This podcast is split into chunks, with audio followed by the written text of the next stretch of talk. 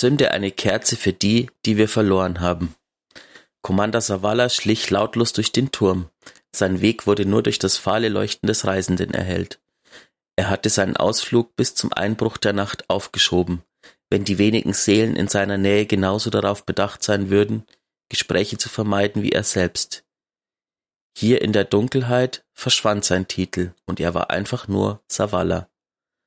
Er hatte den Tag damit verbracht, den Ausflug einerseits zu fürchten, sich andererseits aber auch darauf zu freuen. Von all seinen Sorgen hatte ihn dieser kurze Spaziergang am meisten belastet.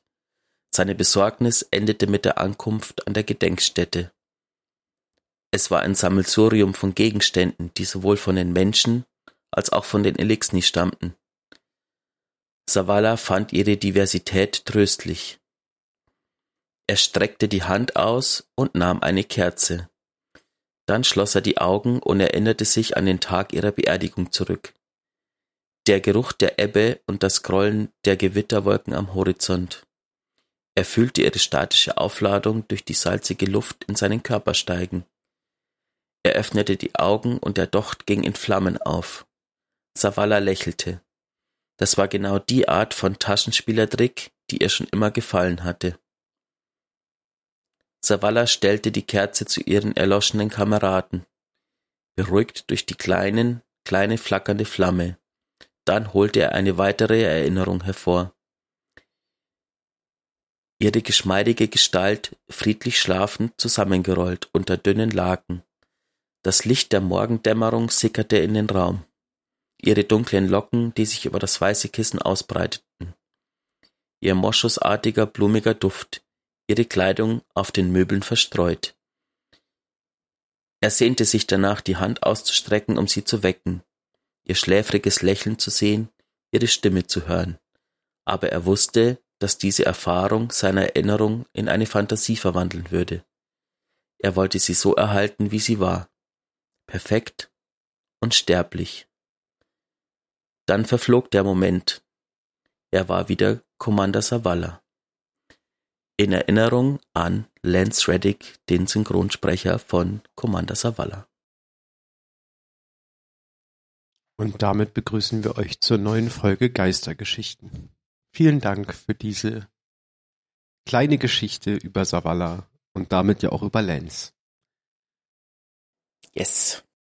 Wir haben uns lange nicht hören lassen. Jetzt mit der neuen Folge wollen wir mit euch über alles reden, was seit dem Lightfall Release so passiert ist und was mit dem Lightfall Release passiert ist. Das heißt, wir haben eine lange Folge wahrscheinlich, gehe ich jetzt mal am Anfang der Aufnahme von aus, mhm. wo wir über ganz viel sprechen. Ja. Für manche war es ein sehr schöner Start, für manche ja. war es sehr leidvoll. Aber wir arbeiten Es ist auf. zu früh. Es ist zu früh. Das geht nicht. Ihr wollt gar nicht wissen, wie früh es ist. So früh haben wir, glaube ich, noch nie aufgenommen für eine Podcast-Folge. Nee, tatsächlich nicht. Also das Niveau kann nur gut sein heute. Unter der Prämisse. Genau, kommen wir, gehen wir kurz auf den Release ein, wo du da gerade zu sprechen warst. Ich glaube, also ich selber war ja nicht direkt zu Release da. Wally hat ja mit euch gestreamt. Gestreamt hat da.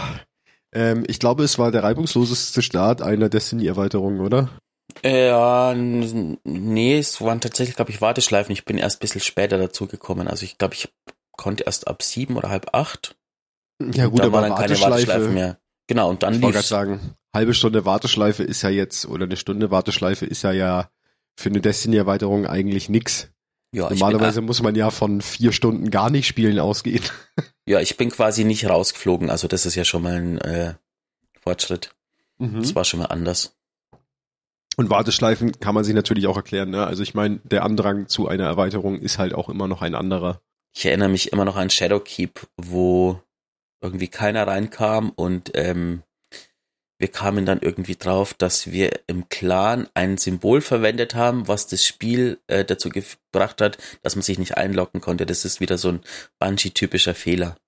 Ja, wir haben das Peak im Namen, ne? Genau. Jetzt und kann man es, glaube ich, wieder und jetzt funktioniert's. Ja. Stimmt, und dann war es auch so, nachdem wir das rausgenommen hatten, war es auch okay. Da konnte man sich auch einloggen. Ja. Das war sehr lustig. Genau, Genau, also guter Release. Ich kam ja dann irgendwann um, weiß ich nicht, neun, halb zehn dazu. Und dann sind wir noch ein bisschen gemeinsam reingestartet in Lightfall und auf Neomuna. Es ist so viel, ich weiß gar nicht, wo man anfangen soll. Sprechen wir erstmal über die, grundsätzlich über den Ort Neomuna. Wir haben ja relativ viel im Vorwege schon gesehen. Ähm, und selbst, also den Abend dann dort rumzurennen in Neomuna ist schon, ich mag die Location einfach sau gerne. Ich finde den neuen, die neue Stadt super schön. Also den kompletten Planeten und das, was begehbar ist, eigentlich super schön. Es hat halt so ein bisschen, mh, hm, ja, so Neon-Retro, äh, Neon-Future-Vibes so ein bisschen. Aber es ist mhm. sehr, sehr schick. Was, wie findest du's? Ich mag's auch. Ich habe am Anfang sehr gebraucht, um mich ein bisschen zurechtzufinden. Also Niamuna ist, obwohl es eigentlich nur drei Gebiete sind, das ist jetzt irgendwie so diese neue Formel mit drei Gebieten und Untergebieten. Mhm. Mhm. Ähm, aber irgendwie, bis man sich dann zurechtfindet und von A nach B zu laufen, ähm, dauert es ein bisschen. Aber ich finde die Location selber gut. Bisschen klein vielleicht. Manchmal ein bisschen leer. Und dann sind auf einmal wieder so viele Gegner da, wo du denkst, ich will doch einfach nur mal kurz hier stehen und mir einen Kaffee holen. Lasst mich in ja, Ruhe. Ja, das stimmt. das ist sehr, sehr phasenabhängig, ne? Also das stimmt schon. Manchmal ist es da ja. aber nichts los. Und am besten, also ich finde, Neomuna hat momentan die besten Lost Sectors, die es gibt im Spiel. Auf jeden Fall. Da muss ich auch sagen, richtig große Props, weil jeder Lost Sector erzählt eine kleine Geschichte. Mehr als es jemals irgendwie Lost Sektoren in Destiny gemacht hätten. Ähm, die sind auch erstaunlich groß und weitläufig. Also man beschäftigt sich dann doch recht lange in so einem Lost Sektor im Verhältnis für den Lost Sektor. Ich meine, es gibt auch andere, wo du innerhalb von zwei Minuten durch bist. Ja. Ähm, also das hat mir auch sehr, sehr gut gefallen, muss ich sagen. Und auch, was ich sagen muss, die neue Sammelaktivität, die ja dann auch mit dem, die Actionfiguren. Mhm. Also aus zweierlei Sicht ziemlich cool. Zum einen, dass es Actionfiguren sind, weil das passt halt in dieses 80s Neon-Schema einfach super rein. Und zum anderen, also zumindest die, die man jetzt sammeln konnte, da waren die waren meistens auch immer mit irgendeiner Art von Interaktion. Also es ist nicht einfach nur stumpf, gehe dahin und sammel sie, sondern es ist tatsächlich noch mehr Interaktion vonnöten, um an die begehrten Figuren auch ranzukommen. Es sind zwar immer nur kleine Rätsel in Anführungsstrichen oder kleine Aktivitäten, die man machen muss dann vor Ort. Ja. Aber das macht, wertet das Ganze irgendwie auch ein bisschen auf. Wir hatten das ja im Ansatz schon mal bei den Pinguinen, wo ja das ja ein, zwei Mal schon war, dass man irgend mit irgendwas interagieren musste, um ranzukommen oder halt irgendwie ein kleines Rätsel, sag ich mal in Anführungsstrichen, lösen musste. Und hier ist es bis jetzt, glaube ich, sogar bei jeder Figur gewesen. Oder vielleicht eine nur nicht oder so, die lag nur rum, aber es gab auf jeden Fall die am äh, bei dem Bartresen, die war mit Interaktion, ja, wo man die Kanonen durstigen, ja auch. Wo genau. man die durstigen Kabale abhalten musste, die Bar zu plündern. Das ist okay. Genau, das war sehr lustig. Und das mit den Kanonen war ja auch noch, da musste man ja auch erstmal drauf kommen, dass man da das macht, ja. was halt zu machen ist. Ich spoilere das mal nicht. Genau. Die von der Woche muss ich noch machen, da weiß ich gar nicht, was man machen muss. Aber ich suche sowas immer selber. Ich, ich gucke mir da nichts an, ähm, weil es einfach viel mehr Spaß macht. Ja, bin ich auch dabei. Ich muss die von der Woche auch noch suchen. Genau. Und dann ähm, sind wir ja ein bisschen durch die Story durch. Ich habe sie ja dann, wir haben uns ja dann irgendwann getrennt gegen elf oder so und ich bin dann noch irgendwie bis nachts um drei weiter durch Neomuna gezogen und haben äh, die Story erlebt von Neomuna. Ähm, die sich ja primär dann um die Cloud Strider und den Ark, nee, den Veil später dann ja beschäftigt. Äh, und sich natürlich mit Kallus beschäftigt, der mit seiner Schattenlegion Neomuna angreift und später versucht auch noch an den Veil zu kommen. Mhm. Und ja, wir wissen immer noch nicht, was der Veil ist, aber das ist auch gut so. Ähm, ähm, da auch gleich mal, wir müssen es auch noch gar nicht wissen, weil wir haben momentan keinen, im Spiel, der es wissen könnte, sozusagen. Ja. Weil die naja, Cloud Strider, die Cloud Strider selber haben aber gesagt, sie wissen auch nicht so ganz, was es ist. Sie wissen nur, das kam dann irgendwann raus, dass ähm, durch diese Resonanz von dem Whale irgendwie die Cloud Arc angetrieben wird oder durch die Energie von dem. Ja, ich glaube, es gibt genau einen Charakter im Spiel, mit dem können wir uns aber eher schlecht unterhalten. Ja, gut, aber der ist ja auch nicht mehr da. Nee, der ist in den, in den Reisenden reingeglitscht. Und seitdem sie haben ihn nicht mehr gesehen. Genau. Der, also der wird wissen, was das ist, weil er ja auch Angst davor hat, zumindest so reagiert hat, als ob es das Ding zu fürchten gilt. Ja.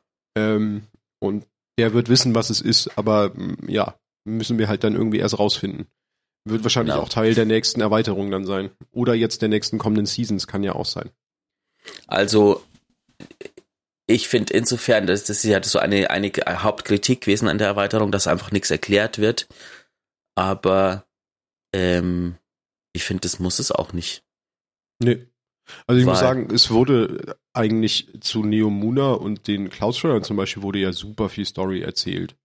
Da kann man sich, also da kann man eigentlich fast gar nicht dran vorbeilaufen. Das heißt, die kennen wir jetzt schon, da wissen wir schon, wie die funktionieren, warum die da sind, wer die sind und so weiter. Und es müssen auch manche Dinge noch geheim bleiben. Das finde ich ganz schön. Ja. Zu den Cloud Stridern, ähm, da haben wir zwei kennengelernt, Rohan Ja. und Nimbus. Ja. Und ähm, ja, die sind so ein bisschen klischeehaft. Rohan ist so der alte Cloud Strider, der so am Ende seiner Lebenszeit ist, der Zehnjährigen. Ähm, Und Nimbus ist der Anstrengende. Sprich, Genau. sprech es aus. Am Anfang fand ich ihn sehr unsympathisch, weil er sehr drüber ist. Ja, das ist so dieser, ähm, das war auch so dieser Vorwurf, dass es so dieser Marvel-Tor-Humor ist und so und das ist einfach so over the top sozusagen. Ja, ein bisschen, ein bisschen muss man dem ja auch recht geben, aber zum einen passt es halt auch in diese Welt, die sie damit erschaffen haben, weil es ist ja genau die neue Tor, also Tor funktioniert ja genauso aktuell. Der, der spielt ja in der gleichen Zeit, mit dem gleichen Gimmicks, mit der gleichen Mucke. Das ist ja auch alles so ein bisschen 80s-Vibe, was da aufgegriffen wird. Und So. ähm, Nimbus ist anstrengend am Anfang, ja, aber er ist ein junger Cloud Strider, der quasi frisch seine ähm, Modifikationen gekriegt hat. Ja. Und jetzt denkt er ist der Shit, weil er ist Natürlich. einfach jetzt stark und kann alles zerlegen. Und ähm, wir kommen jetzt quasi frisch rein und bringen Kallus im Schlepptau mit. Und ähm, die hatten ja noch nie vorher mit was zu tun, aber wieso soll er nicht denken, dass er damit umgehen kann, weil er der Shit ist, weil er mit sonst mit den Vex bis jetzt immer klargekommen ist. Ja klar, also das ist auch sehr nachvollziehbar. Er ist halt jung und dumm, wie man so schön sagt. Ähm, Mhm. Und genauso agiert er auch. Trotz, am Anfang fand ich ihn auch anstrengend und man muss auch dazu sagen, da kommen wir dann auch noch drauf, er macht auch eine immense Charakterentwicklung im Zuge der Story durch. Also das, die man aber nur mitkriegt, wenn man sich alles durchliest. Also klickt nicht immer alles weg, liebe Leute. ja, ist halt nun mal die Art, wie Destiny Geschichten erzählt, ist auch viel in Textform. Da muss man durch, wenn man das mitkriegen möchte. Aber man kann natürlich auch äh, sehr gekonnt an der Story vorbeilaufen. Das geht auch, wenn man das dann seinen Wert drauf, also wenn man da keinen Wert drauf legt. Ähm, Ja. Genau, dann haben wir uns eigentlich durch Neomuna gekämpft, haben, ähm, ich kann jetzt gar nicht mehr wiedergeben, wie genau die Story war, weil Also- ich nur auf einem Charakter bisher gespielt habe. Wir haben, also ich kann mal so grob ein bisschen zusammenfassen. Wir fangen, also es fängt damit an mit einem ziemlich coolen Video, Mhm. ähm, das darin endet, dass unser Hüter auf einem Kabalschiff spawnt und mit auf einem Kabalschiff meine ich auf einem Ach Kabalschiff ja, stimmt. Ja, das war, das war richtig cool. Und sich dann, als das Schiff anfängt quasi ähm, zu springen, ähm, nach Neptun, sich quasi gerade noch so festkrallen kann. Das sieht man auch ein bisschen. Ich meine, natürlich kann man sagen, oh, das ist ja nicht realistisch, aber wir sind ein parakausales Wesen. Natürlich kann der das. Space Magic. Ähm, und dann kämpfen wir uns erstmal durch das Schiff, um zu Matzes absoluten Lieblingsmoment zu kommen. genau, wir lernen, dass Osiris auch auf dem Schiff ist. Ah ja, mein absoluter Lieblingsmoment der ganzen Story-Kampagne, du hast recht. ähm, erst ist Osiris ein bisschen angefressen, weil wir ihm hinterherlaufen, weil er denkt, ähm, dass Weil Ikora Osiris Osiris ist. immer... Ja, äh, Os Osiris ist einfach ähm, am Anfang, der beruhigt sich auch, der macht auch eine Entwicklung durch und am Anfang ist er einfach dieser, oh Gott, äh, Savatun hat mich ähm, ausgenutzt und ich bin schuld an allem. mhm. Und, Und will ich bin jetzt der natürlich... Einzige, der es wieder gerade biegen kann, obwohl ich keinen Geist mehr habe.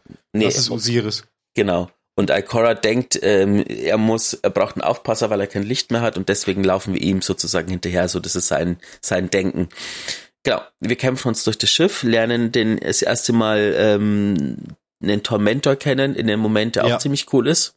Oh, der da muss ich auch, also Props an Bungie. Da haben sie es auch hingekriegt, dass die Tormentoren noch echt einem, also man denkt sich in dem Moment halt schon, oh nee, jetzt, jetzt, jetzt nicht. wenn man den Ja. das erste Mal bekämpft. Leider verlieren sie im späteren Verlauf ein bisschen an Schrecken, da kommen wir noch drauf, aber am, am Anfang sind die schon auch echt ganz schön garstig, die Tormentoren. Also die Genau. Quäler heißen sie ja im Deutschen.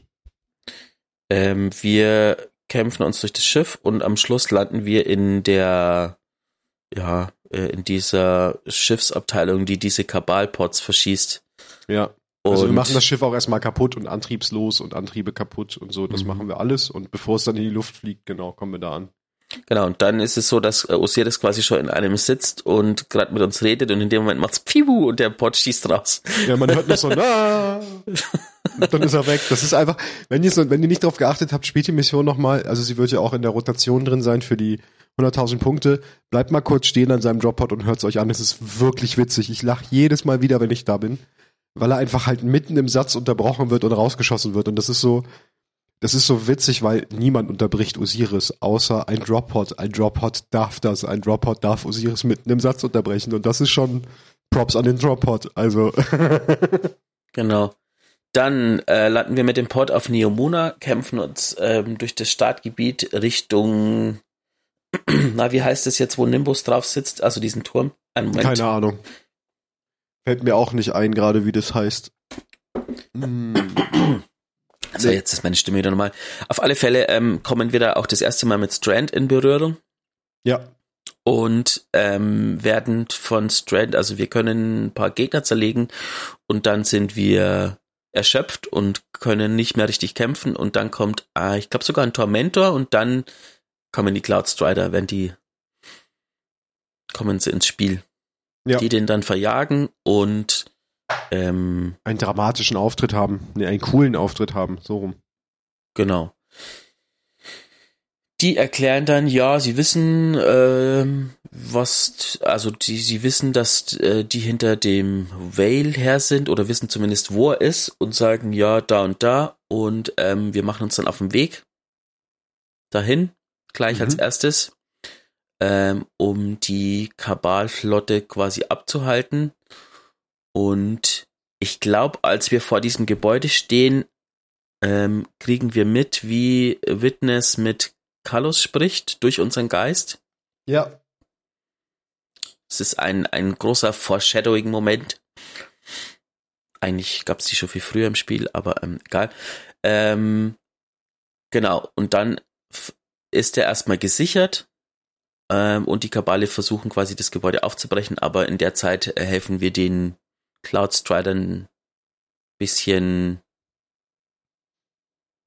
ähm, ja, Neomuna sicher zu machen. Wir äh, beschützen die Cloud Arc. Die Cloud Arc ist das, ähm, ich will nicht, Nicht sagen wie eine Gebäude. VR, oder? Nee, Also die, ja, ist die, stimmt. Die Cloud Arc ist die Maschinerie, die dafür sorgt, dass die, also das sind alle Neomunoaner, keine Ahnung, Neomuni, Neo, Neomuni finde ich schön. alle Neptuner, alle Neptunis, keine Ahnung, Neptunianer. Neptunianer, ähm, ähm, sind da und ihr das Bewusstsein ist quasi äh, digitalisiert. Das ist so ein bisschen, ja, das gibt auch diverse Serien und so, die sich mit sowas beschäftigen. Ähm, und die äh, existieren quasi alle ewig und digital. Ja. Was natürlich die Vex auf den Plan ruft, weil die Vex sind ja auch so mit dem Vex-Netzwerk. Digitales Kram finden sie super. Ja. Ähm, genau. Dann entdecken wir, dass Kallus den einen Radial ähm, Mast, Mast, keine Ahnung, den radialen Mast, wie auch immer das auf Deutsch heißt, ähm, das lernen wir, genau, das lernen wir in, äh, in dem Gespräch zwischen Witness und Kallus, ähm, dass die den zum Whale bringen wollen und ihn verbinden wollen. Ja. Äh, wir machen uns dann auf den Weg, um den zu zerstören. Ähm, das erste Mal in Carlos Schiff, was nicht funktioniert, weil Carlos quasi dann äh, in seiner Geisterform ähm, auftaucht und uns Keitel aber dann befreit. In einem auch Mhm. ziemlich coolen Moment. Ähm, und das zweite Mal äh, gehen wir quasi hinterher, als der Radial Mast äh, zum Well gebracht wird und ähm, kämpfen uns durch und werden am Schluss aber von Rohan gerettet. Also der geht quasi, wenn ich richtig in Erinnerung habe, ich habe es ehrlich gesagt nicht genau gesehen, weil ich, ich hatte das Problem, dass ich runtergefallen bin ah. und habe nur die Hälfte von dem gesehen, was passiert ist. Ähm, er geht quasi in den Mast rein und versucht ihn quasi aufzuhalten. Und ja. irgendwann ähm, überlädt er sich und am Schluss er sprengt und, sich und, und, und zerstört den quasi, genau. Und stirbt. Er, er, nimmt sozusagen, genau, als letzte Möglichkeit sieht er nur noch sich selber in die Luft zu sprengen, was anscheinend sie wohl können. Als das, letzte das, Möglichkeit. Ähm, genau, Nimbus nennt es den, den, Tod eines Cloud Striders oder so. Also das gibt so genau. spezielles. Und äh, nimmt dann auch den Radio Mast mit sich. Wir hätten aber auch tatsächlich in der Sekunde einfach nichts mehr ausrichten können. Genau, weil wir wieder erschöpft sind. Ähm, genau. Dann geht es in der Story darum, dass wir Strand meistern sozusagen. Ja. Ähm, wir lernen damit umzugehen. Irgendwann kommt so eine coole Sequenz, die so ein bisschen an diese Rocky-Filme ja, genau. Und diese, diese 80er Actionfilme mit so, wie der Held so, so das Boxen lernt. Also wir machen ja, das mit genau. Strand. Das Coolste an der Passage finde ich, dass man immer wieder sieht, wie wir selber scheitern und quasi dann uns selber auflösen durch Strand. Mhm. Und so, wenn sich unser Geist und Osiris dann so angucken und der Geist dann sich aufmacht, uns äh, wieder zu beleben, das ist ein ziemlich cooler Moment. Ähm, letztendlich schaffen wir es dann, Strand zu meistern und machen uns auf dem Weg zum Vale in das Gebäude rein, wo wir in, auch in einem coolen Moment mit äh, Keitel kämpfen, die dann auch tatsächlich mal mitkämpft. Was kann ich, ob das vorher schon mal im Spiel war, dass man sie selber hat kämpfen sehen? Nee, ich glaube nicht. Nee, ja. ich erinnere mich zumindest nicht, dass sie schon mal Teil eines Kampfes gewesen wäre. Das war ähm. cool. Da haben wir einfach den Eingang zum Vale verteidigt, ne? Mhm gegen Horden.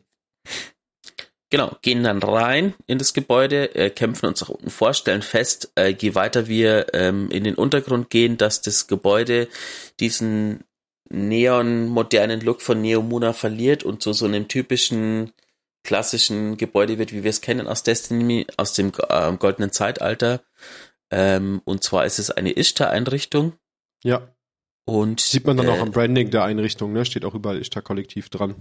Genau, und der, der Whale ist quasi wie in so einem, ja, in so einem Untergrundbunker sozusagen, also relativ weit in, unten, ähm, wo dann Kalos auf uns wartet und wir dann in einem Endkampf von den Hauptkampagnenmissionen äh, uns Kalos widmen und Kalos äh, endgültig den Gar ausmachen. Vielleicht. Ähm, genau. Hoffen wir mal. Aber da muss ich auch mal sagen, Props an Kallus, er hätte mal auch Maulwurf werden können, weil wir sind schon echt nicht langsam und Kallus buddelt sich durch den Berg. Oder haut sich durch den Berg wohl eher, weil man hört, während man sich runterkämpft, ja immer mal wieder Erschütterungen im Berg. Mhm. Und der ist einfach trotzdem schneller als wir da unten. Wie schnell kann der buddeln? Das ist ja wohl der Hammer. Genau, und dann kommt ähm, der Moment, der quasi alles wieder umwirft. Ähm, es klingt ja eigentlich jetzt relativ episch und erfolgreich, ähm, aber nein. Ähm, wir stellen dann fest, beziehungsweise ähm, als wir Carlos, äh, als Carlos tot ist, ähm, hören wir so eine Übertragung, die leicht unterbrochen ist, weil wir so tief sind von Osiris, der sagt, dass wir so schnell wie möglich unseren Geist rausbringen sollen. Ähm, und in dem Moment sieht man quasi schon, wie unser Geist so, äh, also wie sich das Licht verändert und der Geist auf den Whale sozusagen zufliegt und ähm, der Witness quasi Besitz von unserem Geist ergreift und mit Hilfe von unserem Geist den Link herstellt zwischen Whale und dem Reisenden und letztendlich das, was er machen wollte, also diese, diese Verbindung herstellen, ähm, doch noch schafft. Und dann quasi so eine Art Dreieck eine Pyramidenform in den Reisenden schneidet, ähm, was ja so ein bisschen das Logo ist. Ja. Und äh, dann drin verschwindet.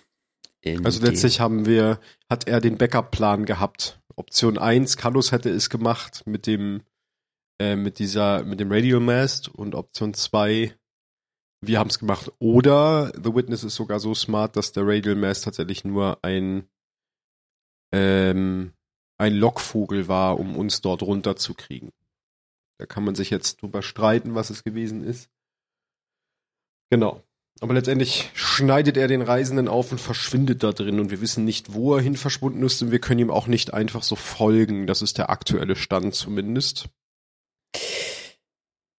Ja. Ähm, auch da habe ich schon die Kritik gelesen, dass das Ganze ja so ein bisschen billig ist, aber ähm, ich finde, dass Bungie das Ende schon sehr, sehr lange angeteasert hat, weil seitdem wir das erste Mal mit Pyramiden zu tun haben, seit Shadowkeep, wird unser Geist immer wieder von der Dunkelheit äh, quasi äh, Besitz ja. ergriffen und letztendlich hätte man drauf kommen können, dass sowas wieder passieren kann. Also dass natürlich der Reisende, äh, der Witness der Zeuge den, den Link herstellen kann mit dem Geist, ist unerwartet, aber ähm, dass er zumindest Besitz ergreifen kann.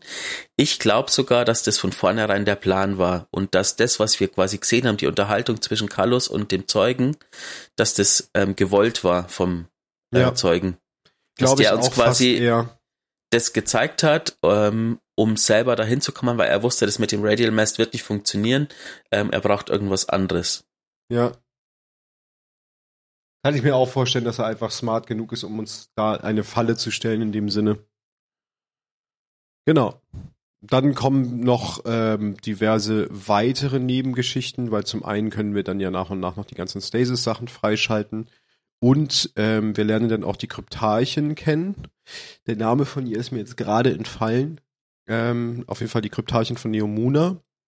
Und jeder Cloud Strider, der jemals gelebt hat, wird nach seinem Ableben in ein, also aus seinem Körper und damit auch aus seinen ähm, Modifikationen wird ein Grab gemacht.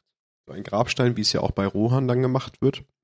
Und dieser Grabstein fungiert auch gleichzeitig als Datenträger. Darüber kann man, hat man nämlich Zugriff auf die erlebten Geschichten und auf die Geschichte von dem jeweiligen Cloud Strider.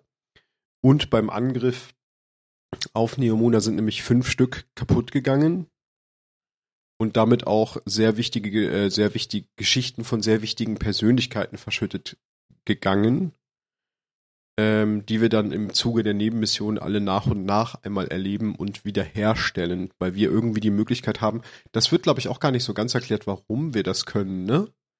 Ähm, naja, das, das, ist so ein bisschen diese, so ein das Strand quasi. Durch das, äh, Strand ist ja quasi, wir, wir ähm, bekommen Strand, weil wir nahe an The Whale kommen und durch diese Energie, durch diese Resonanz ähm, quasi eine Verbindung zu den Fäden herstellen, die alles verbinden sozusagen, wie ah, Osiris dadurch, das mh. vor vier Seasons quasi ausgedrückt hat. Und dadurch haben wir dann auch die Möglichkeit, die Gräber wiederherzustellen, ne, von den Cloud Stridern. Genau. Genau, diese vier Quests sind an sich auch, finde ich, alle sehr gut geschrieben und sehr gut gespielt. Also äh, sehr, sehr spielenswert, das wollte ich sagen.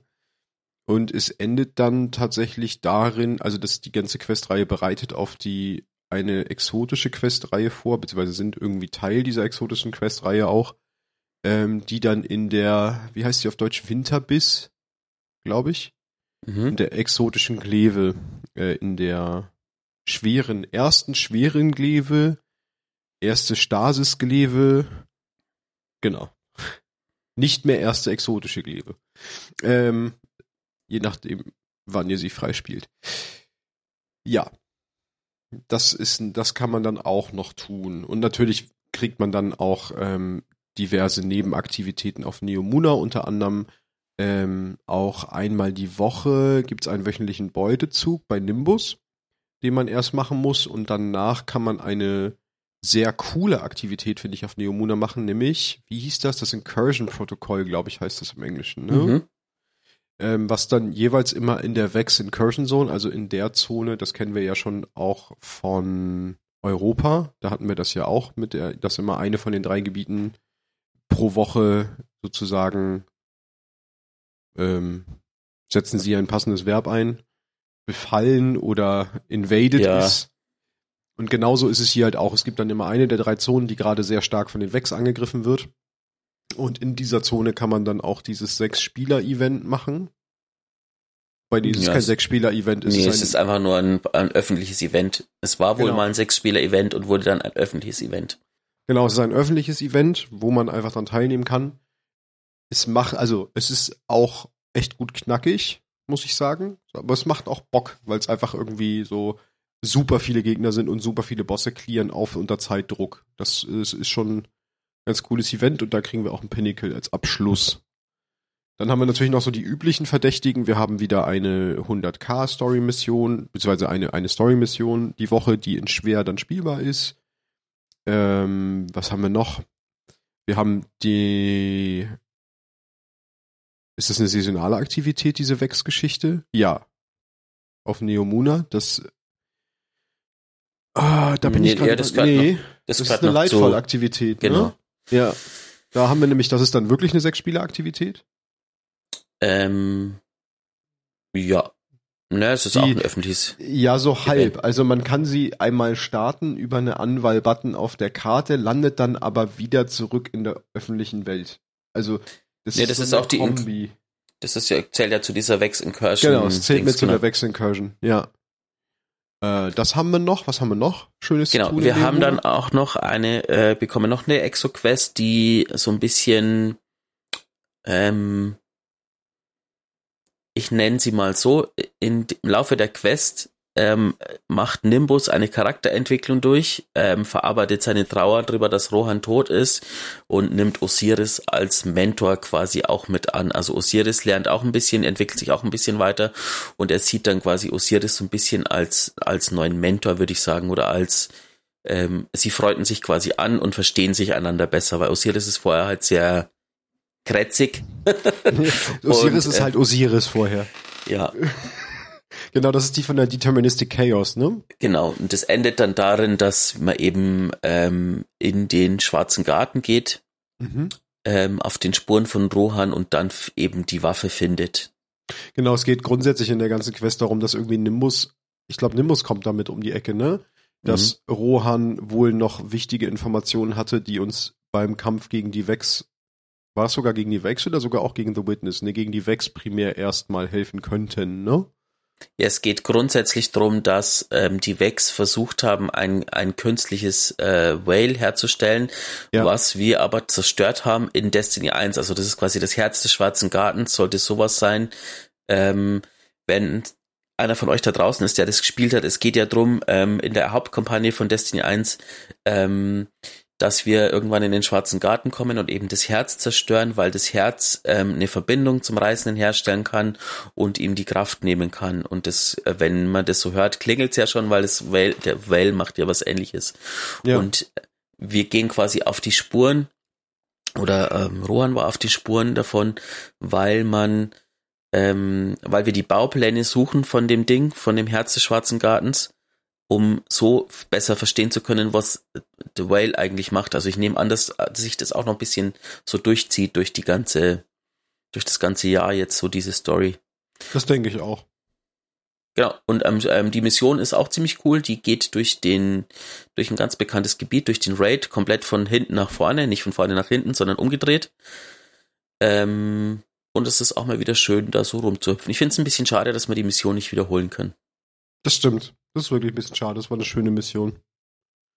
Und die Waffe kann, ist eigentlich auch ganz fancy, aber da kommen wir dann noch mal drauf zu sprechen, wenn wir über Waffen aus der Season bzw. aus Lightfall sprechen. Genau. Genau. Das haben wir irgendwas Wichtiges vergessen. Gab es eigentlich einen neuen, also einen Strike? Gibt's da ja Gibt's. zwei, glaube ich, ne? Auf Neomuno oder ist es einer? Ich glaube, es ist ein neuer. Also ich glaube, ich habe nur bis jetzt den einen gespielt und wenn es einen zwei gibt, dann. Ah, ich bin mir gerade auch unsicher. Also einen oder zwei gibt es neue. Ihr könnt uns gerne twittern auf d2 Lorecast. Genau. Ähm, Ähm. aber der, den einen, der ist momentan Dämmerung die Woche, in der wir aufnehmen. Hypernet Strom. Ist auch sehr nett gemacht, weil wir uns zuerst bisschen durch Neomuna kämpfen, um einen Zugang zum Vex-Netzwerk zu finden. Ähm, beziehungsweise ist die Story hinter dem Strike, dass ähm, die Schwarze Legion, nee, die Schattenlegion, ähm, das Vex-Netzwerk infiltrieren und über versuchen über das Vex-Netzwerk einen Zugang zur Cloud Arc zu finden, sozusagen. Und das Ja. versuchen wir so zu, verhindern. Genau. Genau, wo wir uns erst in unser Strand Trainingsgebiet vorkämpfen und da ist dann ein Portal ins Vex-Netzwerk ähm, und dann geht quasi der, der zweite Teil des Strikes eben durch jenes, welches, wo dann am Schluss ähm, das erste Mal, eine, also beim ersten Mal, glaube ich, eine Stimme auftaucht, ähm, die wir dann noch öfters hören, wenn wir die richtigen Waffen ausgerüstet haben in Neomuna. Mhm.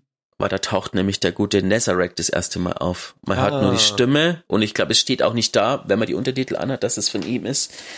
Ähm, und wenn ihr, falls euch das schon mal aufgefallen ist, wenn ihr so unterwegs seid, hört ihr manchmal so komisches Gemurmel und ähm, das kann man tatsächlich nicht verstehen, außer man hat Waffen ausgerüstet, wie zum Beispiel ähm, Nesareks Flüstern. Dann versteht man nämlich den Text sozusagen. Dann hört man tatsächlich den, das ist Ach, ein nettes. Das ist ja ein cooles Gimmick, das habe ich auch noch nicht mitgekriegt. Das ist, ja. Sehr cool. Ähm, wo gehen wir jetzt weiter? Das haben wir, das haben wir, das haben wir. Wir können. Ähm, äh, wir, wir, wir haben zwei Möglichkeiten. Ah, ähm, stopp. Ich habe noch einen Edit. Es gibt noch eine Exo-Quest, die wir beide, glaube ich, noch nicht gespielt haben. Weil wir beide uns, das ist auch ein Hinweis, falls ihr sie noch nicht gespielt habt, äh, wir sammeln ja, um die Strand-Sachen freizuschalten, diese, dieses Material, ich weiß gar nicht, wie es heißt. Ähm, und wenn wir theoretisch alle Strand-Granaten und Aspekte auf einem Charakter freigeschaltet haben, könnten wir die letzte Exo-Quest, die es noch gibt, für die Ah ja, stimmt. Für die The Pistole annehmen. Genau. The Final Strand könnten wir nämlich für die ähm, Strand-Pistole annehmen. Wenn ihr das tut, sammelt ihr ab dem Zeitpunkt auf dem Charakter aber diese Ressourcen nicht mehr. Das heißt, überlegt euch, gerade wenn ihr einen Zweit- oder einen Drittcharakter habt, wann ihr diese Quest annehmen wollt, weil ihr könnt natürlich dann wenn ihr auf dem Main-Charakter eh noch relativ viel Zeug in Neomuna macht, einfach noch ein paar mehr Artefakte sammeln und die dann auf euren Zweit- und Drittcharakteren gleich für weitere Aspekte, Fragmente, nee, Aspekte nicht, aber für Fragmente und Granaten ausgeben. Mhm. Deswegen habe ich sie nämlich auch noch nicht. Ich habe noch eine Granate offen gelassen, ähm, um halt noch weiterhin dieses Material schon auf meinem Main zu sammeln, bevor ich mit meinem Zweit- oder Drittcharakter nochmal die Story spiele. Ja. Das wollte ich nur noch erwähnt haben. Stimmt.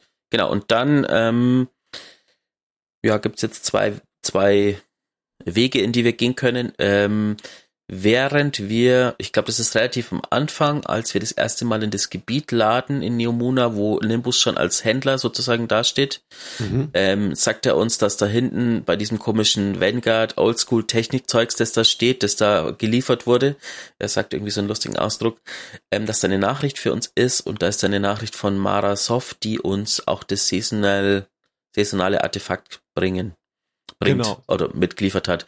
Genau. Oder ähm, genau. Und der zweite Weg wäre natürlich der Raid, den man ja. die Entstehung des Raids sieht man in der Eröffnungssequenz von Lightfall. Ja. Ähm, durch den Angriff des Reisenden auf das Schiff, auf die Pyramide. Auf die Pyramiden. Pyramiden. Ähm, und dann gab's das, gab's da ein World's First Rennen, Rennen, genau. Rennen. Dann fangen wir doch mit dem World's First Rennen an. Äh, wir hatten ja schon darüber gesprochen, dass es ähm, dieses Mal ja um 24 Stunden verlängert wurde. Das heißt, man hatte 48 Stunden Zeit. Ich war wieder mit von der Partie mit unserer Stammraid-Gruppe aus dem ähm, aus unserem Clan und wir haben uns echt die Zähne dran ausgebissen. Wir haben äh, Freitag und Samstag, wir waren irgendwie Samstag um 10 endlich durch, glaube ich. 10, halb elf, so in die Richtung. Ähm, wir haben in den zwei Stunden von Release des Raids am Freitagabend 18 Stunden im Raid verbracht. Ähm, das heißt, die Tage waren lang, die Nächte waren kurz, aber es hat sich gelohnt, denn wir haben es geschafft in 48 Stunden.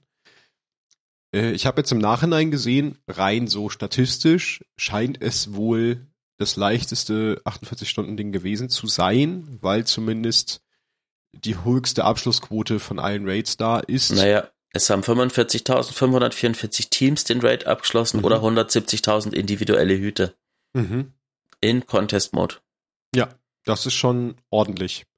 Man muss dazu sagen, ich weiß gar nicht, bei den richtigen World Firsts war es auch so, dass sie einmal den Contest Mode machen und dann nochmal mit Triumphen durch mussten oder mussten sie auch nur den Contest Mode nee, schaffen? Das war, was heißt, das ist nicht, was heißt richtiges World First, das war auch ein richtiges World First Rennen. Ja. Ähm, das, was du gemeint hast, ist nur für Raids, die wiederkommen aus Destiny 1, wo die, die Ah, Leute quasi okay. schon kennen, sozusagen. Ach so, stimmt, da hatten sie die Variante, dass sie die Triumphe machen. Du hast recht. Mein Genau. Fehler. Genau, also da waren die, ich glaube, der erste Raid, du hattest es, glaube ich, sogar geschrieben den Abend, irgendwie nach zweieinhalb Stunden waren die durch. So ja, ziemlich. Irgendwie. Ähm, wir haben ein bisschen länger gebraucht. Aber man muss auch dazu sagen, das habe ich wohl im Nachhinein gehört, unbestätigte Aussagen, die jetzt folgen von mir. Ähm, es war wohl recht viel bekannt vom Raid im Vorfeld durch Data Mining etc., was wir ja auch schon mal, wo wir uns ja auch schon kritisch zu geäußert haben in irgendeiner älteren Folge. Dementsprechend konnten sich die Pro-Teams halt auch schon sehr gut vorbereiten auf den Raid. Also man kannte zum Teil ganze Encounter vorweg, wie sie funktioniert haben. Das heißt, man konnte sich Taktiken zurechtlegen. Natürlich bedeutet das jetzt nicht, dass es das Ganze leichter oder schwerer gemacht hätte für ein spezielles Team, denn diese Informationen hatten per se alle Teams. Das heißt, alle konnten sich wieder gleich vorbereiten, was ja wieder für Chancengleichheit innerhalb der Elite, sage ich mal, gesorgt hat. Mhm. Ähm, was ist nur jetzt im Verhältnis für Leute wie zum Beispiel unseren Clan, wir sind da wirklich immer hinterher beim World First, trotzdem noch uns alles selber zu erknobeln. Wir gucken uns keine Sachen vorher an, wir versuchen uns nicht spoilern zu lassen. Ähm, wir gucken keine Encounter an, sondern es ist halt wirklich auch dieses heraus, selber herausfinden und erknobeln, wie ein Boss funktioniert, eine Mechanik verstehen und dann halt auch zu versuchen, eine Lösung parat zu legen, ist halt auch ein Und? großer Teil davon. Und sogar wenn es vorbei ist. Also das war bis jetzt immer so, dass ähm, selbst wenn der Contest-Mode vorbei war, dass dann trotzdem nicht geguckt wird, okay, wie Nee. haben es die anderen jetzt gemacht, Genau. sondern erst der Raid musste quasi erst einmal erfolgreich abgeschlossen sein und dann kann man sich angucken. Ja, so haben wir es auch gemacht. Also in dem Fall war es jetzt ja im Contest-Mode. Ähm, wir haben dann auch ganz lustig direkt danach, also nach Ablauf des Contest-Modes am Sonntag um 18 Uhr nochmal einen Run gemacht. Und das war sehr spannend, weil es war auf einmal sehr leicht, diesen Raid zu machen. Man muss dazu sagen, wir haben ihn dann innerhalb von 90 Minuten geklärt, was für das zweite Mal einen Raid laufen schon echt eine verdammt gute Zeit ist. Ne? Also ich sag mal, wenn wir dann irgendwann den Raid sehr, sehr oft geklärt haben, sind wir irgendwann mal bei unter einer Stunde pro Raid, je natürlich auch wie anstrengend und wie zeitintensiv der ist. Und der Raid ist lang, also lauftechnisch. Mhm. Genau. Kommen wir ein bisschen zum Inhalt des Raids. Wally hat ihn jetzt ja auch schon einmal mitgemacht. Ähm, er findet genau da statt, was wir am Anfang sehen, was Wally schon sagte, denn wir befinden uns bei dem Raid oder in dem Raid, wir landen auf einer der kaputten Pyramiden und wir sehen recht schnell, was genau der Reisende eigentlich getan hat, um diese Pyramiden zu zerstören, denn von dem Reisenden ausgehend gab es so, ja, ähm, Tentakel aus weißem Material, was ein bisschen aussieht wie Eis, sich auch so anhört wie Eis, aber wahrscheinlich kein Eis ist. Und das hat sich halt überall durch die Pyramiden durchgebohrt und dann die ganz schön zerlegt, muss man auch sagen. Also da fliegen überall kleine Teile rum, Trümmer. Ähm, genau, das ist so grundsätzlich das Basic-Setting von diesem Raid. Und der Raid besticht tatsächlich dadurch, dass wir uns sehr weit bewegen. Also wir haben sehr weite Strecken zwischen den Encountern zu laufen oder zurückzulegen. Was aber nichts Schlechtes ist, denn dieser Raid ist unglaublich hübsch. So. Ich finde ihn sehr, sehr schön. Wir sind halt die ganze Zeit im, im Weltraum, was auch per se halt immer für atemberaubende Aussichten sorgt. Ähm, die, das ein oder andere Mal musste ich anhalten und Screenshots machen. Ähm, genau. Und Encounter-technisch lernen wir relativ schnell am Anfang schon die erste neue Mechanik kennen von diesem Raid. Das ist nämlich ähm, das eine Form von Licht tragen und weiterbringen. Denn eine wichtige Mechanik in diesem Raid ist, dass wir, ja, Wally wollte was sagen. Ähm, das ist äh, lore-technisch sogar so, dass wir helfen. Wir sind quasi kleine Bienen, die helfen ähm, dem Reisenden oder der, die, die Pflanzen, die der Reisende in den Raid gebracht hat oder die, die das Leben äh, quasi zum Wachsen zu bringen. Wir bestäuben quasi seine Blumen Ah, das sind so, okay. Das sieht mit man Licht. auch. Man sieht auch, glaube ich, unsere Arbeit direkt im Raid, denn wenn wir am Anfang reinkommen, sieht man irgendwann zu seiner Linken, relativ weit am Horizont, eine Knospe. Ja, das ist die, der Tree of Silver Wings, wie wir ihn schon aus äh, der Saison der Ankunft kennen. Nur Genau. diesmal in ri- riesig. In riesig und vor allen Dingen am Anfang in geschlossen. Also wir fangen an den Raid mit einer Knospe und am Ende des Raids ist es ein Baum. Genau. Da sehen wir auch, was wir so leisten innerhalb des Raids. Ähm, denn er wächst. Und genau am Anfang beim ersten Encounter haben wir dann schon diese Mechanik. Also der erste Encounter funktioniert so, dass wir eine große Arena haben, in der wir uns langsam durchkämpfen und ein Spieler muss halt dieses äh, Bestäuben übernehmen und bringt praktisch immer Licht von einem, ja, nennen wir es mal Samen oder von einem Punkt, den man anschießen kann. Dann bekommt man Licht und von dort ausgehend sehnt man dann einen Lichtstrahl zu einem weiteren Punkt, wo man es hinbringen muss. Das Ganze macht dann ein Spieler, die anderen kümmern sich so ein bisschen um Ads und da kommen auch Torment äh, Quäler. Ich darf immer nicht Tormentoren sagen, weil das nicht, das ist kein deutsches Wort. Da kommen dann auch Quäler zum Einsatz, die uns da ein bisschen behaken und nerven und das Ding war im Contest-Mode auch wirklich echt knackig, weil alles halt wehtut im Contest-Mode. Jetzt im normalen Modus ist es doch recht entspannt, den Encounter zu machen. Ähm, wir kämpfen uns da durch, auch recht entspannt, laufen dann weiter durch diverse Pyramiden, ähnliche, also Pyramiden, zerstörte Pyramiden, über Ranken drüber, kommen dann in einen Part, der auch echt lustig zu machen ist und auch ein bisschen nervt und mich noch sehr viel Nerven kosten wird im Flawless. Ähm, mhm. Denn wir kommen dann in den Sprung-Wipe-Encounter. Dieses, also es ist kein richtiger Encounter, der bringt auch kein Loot. Das ist einfach nur ein, ein Sprungrätsel, was natürlich nicht nur durch Springen schwierig ist, sondern auch noch dadurch, dass wir, da wissen wir ja noch nicht, wer unser Endboss war zu dem Zeitpunkt, aber von einem Kristall ausgehend in regelmäßigen Abständen kommt eine Welle, die durch den ganzen Encounter geht und uns einfach tötet. Es sei denn, wir schaffen es vorher, Licht und Dunkelheit miteinander zu verbinden äh, auf einer Platte. Ähm, denn dann sind wir sicher. Dort äh, kreieren wir dann nämlich ein Refugiumsbuff, der uns praktisch vor dieser Welle schützt. Das heißt, wir müssen aber springen und gleichzeitig rechtzeitig immer diesen Buff haben. Das ist äh, eine sehr schöne Mechanik, die auch für sehr viel Frust sorgt, gerade auch im Free for All. Da haben so viele Leute geflucht letzte Woche. Es war sehr schön. Äh, das Ganze machen wir dann. Dort können wir auch, ach so, ähm, da können wir auch noch mal über die versteckte Kiste, denn auch hier gibt es wieder eine Kiste mit einer rot umrandeten garantierten Waffe am Ende des Raids. Um diese zu bekommen, müssen wir in drei Räumen im Laufe des Raids entweder Licht oder Dunkelheit miteinander ver also zwei Kugeln miteinander verbinden, entweder jeweils immer Licht oder Dunkelheit. Am Anfang des Raids gibt's drei Kugeln, wo wir sehen, wie die Reihenfolge der Räume ist, also zum Beispiel mhm. hell, hell, dunkel. Und in diesem Sprungrätsel ist dann auch der, es ist glaube ich sogar der erste Raum. Oder war der erste noch davor? Ich weiß es gar nicht. Nee, das Sprungrätsel, das Sprungrätsel kommt auch glaube ich erst nach dem zweiten Encounter, oder? Echt, ist das nicht davor?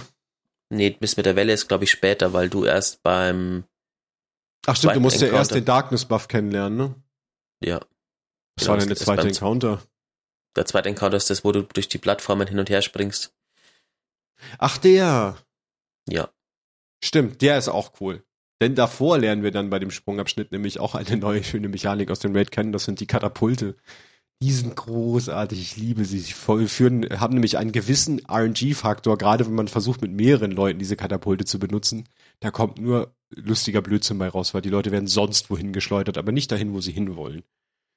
Denn es gibt hier ja. so Abschussrampen, die halt dann über einen, über so einen Schalter ausgelöst werden und dich dann halt einfach nach vorne katapultieren. Und der zweite Encounter funktioniert auch so, dass wir wieder ähm, zwei Seiten haben und diesmal kommt dann genau der Dunkelheitsbuff nämlich dazu als Pendant zum Lichtbuff. Ähm, und der Encounter ist eigentlich von der Arena ziemlich cool, weil es sind eigentlich so zwei halbe oder zwei zerstörte Pyramidenstücke, wo in der Mitte einfach nichts ist. Also in der Mitte ist einfach Weltraum. Und wir müssen auch immer zwischen diesen äh, beiden Abschnitten hin und her springen mit Hilfe dieser Katapulte, um den Licht- und den Dunkelheitsbuff nach hinten zu verbinden. Immer fünf Plattformen pro Etage. Das Ganze machen wir über drei Etagen. Töten natürlich noch einen Haufen Ads, einen Haufen Schattenlegion und am Ende kriegen wir Loot und gehen dann weiter. Und dann kommen wir nämlich zu dem Sprung-Encounter, den ich gerade beschrieben habe. Mhm. Ja, machen da dann auch nochmal unsere Secret Chest Raum, den zweiten, der ist das dann nämlich. Ähm, dort ist auch die eine ist auch eine versteckte Kiste am Ende dieses oder relativ am Ende dieses Sprungrätsels. Ähm, die erste war weiter vorne, vor dem zweiten Encounter ist nämlich auch eine, die von einem Quäler bewacht wird. Und dann kommen wir eigentlich schon in die Boss-Arena. Ne, dann kommen wir noch zum dritten Encounter. Stimmt. Was war das? Matze hat wieder alles vergessen. Alter, das ist so krass. Ich habe den zweimal schon, dreimal schon gespielt und habe schon wieder alles vergessen. Ähm, beim dritten Encounter ähm, müssen wir die Planet, also müssen wir den Ach, die Boss besiegen, der quasi. Ja, der quasi Mann. den Weg versperrt hat und müssen ähm, oh, der coolste Encounter des ganzen Raids. ähm, Planeten bewegen, um ähm, die Planeten äh, entweder ins Licht zu schieben oder in die Dunkelheit. Ich nenne es mal so. Wir machen einen Ähm. Astronomie-Grundkurs. Ich finde es auch cool, weil wir den Raum schon kannten in anderer Form so ein bisschen aus der äh, End aus dem allerletzten Endsequenz-Video aus Witch Queen. Ähm, das ist nämlich der gleiche Raum, wo der Reisende am Schluss, also wo man, nee, nee, Schmarrn, das ist der gleiche Raum, wo man den, wo der Zeuge am Schluss quasi, wo man den Stimmt. Zeugen das erste Mal sieht. Ich habe letztens einen Screenshot gepostet im Discord, ähm, wo man das sieht wie Planeten so in klein und am Schluss diese diese Barriere, die schaut auch so aus wie dieses Ja. Portal, das der Reisende dann so aufschneidet und zu seinen Pyramiden rausgeht. Äh, ähm, der Reisende, ich sage immer Reisender, der Zeuge. Momentan scheint es ja eins zu sein, keine Ahnung. Ähm, Der reisende Ähm, Zeuge. der Encounter ist tatsächlich ziemlich cool, ähm, weil wir eben auf vier Plattformen ähm, schauen müssen, sind die Planeten hell oder sind die Planeten dunkel und die dann dementsprechend ähm, verschieben, damit auf der einen Seite nur helle und auf der anderen Seite nur dunkle sind, ähm, um den, ich weiß gar nicht, was der, was das für ein, wie der Boss heißt, was der für ein, da steht auch irgendwas dabei. Ja, Ach, wir müssen ihn quasi, äh, um, um sein Schild sozusagen aufzumachen, wie er immer irgendwie so eine Mechanik funktioniert. genau. Ähm, genau. Und ich glaube, dass der Raum auch so ein bisschen ähm, eine Prophezeiung von Savatun, dass wir lernen, quasi ähm, die Planeten zu bewegen. Äh, das ist in diesen vier, äh, zwei Lügen, zwei Wahrheiten in diesen Missionen, äh, Mhm. taucht es irgendwann mal auf. Wir lernen quasi die Kraft, Planeten zu bewegen. Und das so ein bisschen das äh, die Einleitung dafür ist, dass wir in den nächsten Seasons unter Umständen Planeten, die ähm, in der Vault sind, also die quasi von der Dunkelheit eingenommen worden sind, ähm, eine Anomalie, dass wir die wieder ähm, befreien können, die Planeten. Uh. Io kommt, kommt zurück. Pro Io. Ah, Ja. also allein vom Titel würde ich sagen, dass erstmal Titan zurückkommt, weil die nächste Season heißt Season of the Deep und es gibt, glaube ich, nichts, was so sehr passt wie ein Season of the Deep, wie ein Planet, Ein Wasserplanet, der ein Wasserplanet. Ähm, der einfach nur ähm, Tiefsee hat. Ja, das stimmt. Das sind jetzt so meine zwei Cents dazu. Ja, das finde ich, das finde ich strong. Das, äh, das, das teile ich. Ja, also der Encounter tatsächlich Lieblingsencounter. Ich finde den so cool, weil es zum einen sehr lange gedauert hat, bis wir diese Mechanik mit den Planeten verstanden haben. Bis wir verstanden haben, dass man auch unter, also man muss ja immer zwei Plattformen müssen miteinander Planeten tauschen. Man muss nicht irgendwie innerhalb seiner eigenen Plattform was anordnen, sondern man tauscht immer Planeten mit einer gegenüberliegenden Plattform. Das ist super cool und macht unglaublich Spaß. Also ich weiß nicht mal, warum mir dieser Encounter so viel Spaß macht, aber das ist mein Lieblingsencounter vom ganzen Raid. Und wenn wir den durch haben, arbeiten wir uns dann halt weiter durch. Ach so, kleine Anekdote noch davor, bevor, nach dem Sprungrätsel nämlich, kommen wir noch, nee, da kommen wir jetzt hin, genau. Da kommen wir jetzt hin, nach dem letzten, nach dem äh, Planeten-Encounter springen wir nochmal über so richtig fancy aussehende, ja, es sind keine Blumenköpfe, es sind aber eigentlich doch schon, also es sieht aus wie so eine Blume aus Super Mario, nur in der Farbe von dem Reisenden und es ist, wächst Gras drauf. Es ist wunderschön anzusehen. Also dieser ganze ist Mhm. einfach wunderschön. Da springen wir durch, folgen dem Ganzen ähm, und laufen dann irgendwann bei unserem, in unsere Endboss-Arena rein, die auch unglaublich cool ist. Relativ klein tatsächlich, finde ich, für eine Endboss-Arena. Musste ich mir auch, dachte ich mir auch beim ersten Mal. Und hier greifen dann natürlich alle Mechaniken, die wir kennengelernt haben, gegenüber, also im Laufe des Raids wieder zusammen. Wir müssen ähm, Buffs miteinander verteilen, wir müssen dann, nachdem wir herausgefunden haben, ähm, nachdem wir den Kristall haben zerbrechen lassen, wissen wir ja auch, wer unser Gegner ist, nämlich Nezarek.